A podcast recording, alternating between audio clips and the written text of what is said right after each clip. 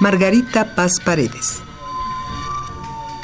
Académica, periodista y poeta mexicana, nació en 1922 y murió en 1980. Publicó 17 libros de poesía y uno en prosa. En 1940 se afilió a un grupo junto a Pita Amor y Rosario Castellanos. La ausencia no hace sombra.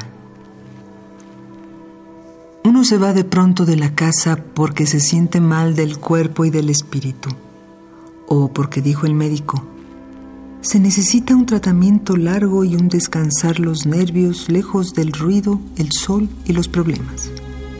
Y uno dice, qué bueno, me iré sin decir nada a los que tanto se ama, para ver si la ausencia los lastima y si anhelantes buscan y no encuentran ya casi dos semanas instalada en la paz que alrededor de mí descuelga su cortina incolora.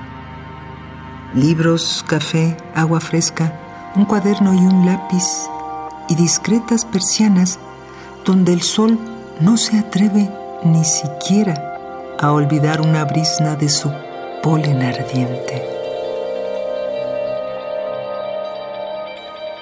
Yo no sé si esta paz tiene otro nombre. Por ejemplo, tristeza, casi muerte.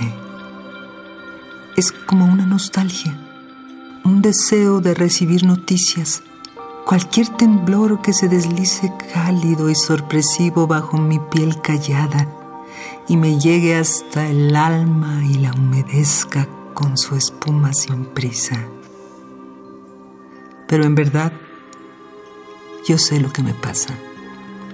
Sobre el agua inocente que pugna por ser llanto, algo queda flotando como un aceite denso. La vanidad que grita su impotencia. Hago falta. Y no es cierto. Más allá, el sol esplende. La vida, como siempre, no interrumpe su ritmo. La ausencia no hace sombra. Y cualquier día que vuelva con una desolada orfandad en los brazos, escucharé la frase tranquila y cotidiana, Hola, ¿qué tal? Y continuamos. La ausencia no hace sombra. Margarita Paz Paredes. Un poema al día Selección de Felipe Garrido.